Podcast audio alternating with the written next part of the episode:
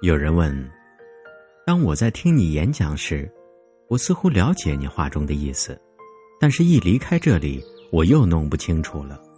我实在很想把你的话运用在我的生活里。我回答说：你应该听自己内在的声音，而不是讲者的话。若是一味听从讲者的话语，他就会变成你的权威，进而左右你的理解。这是最恐怖的事，因为这么一来，你一定会树立起对权威的崇拜。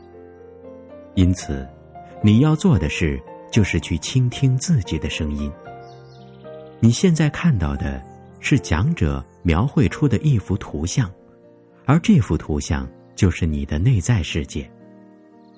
这一点若是理清了，就可以看着自己的心，然后对自己说：“现在。”我终于看见自己的真相了，但我并不想对他做什么。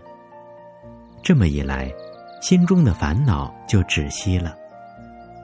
可是，你如果说我终于看见自己的真相，我必须改变眼前的状态，那么你就会按照自己的理解设法去改变这个状态。当讲者在说话时，若是能静静的倾听自己的内心。那么，从这份倾听之中，就会出现清明的认知，你的心会因此而变得健全茁壮，它既不臣服也不抗拒，它会变得活泼，变得全神贯注。只有这样的人，才能创造出新的世界。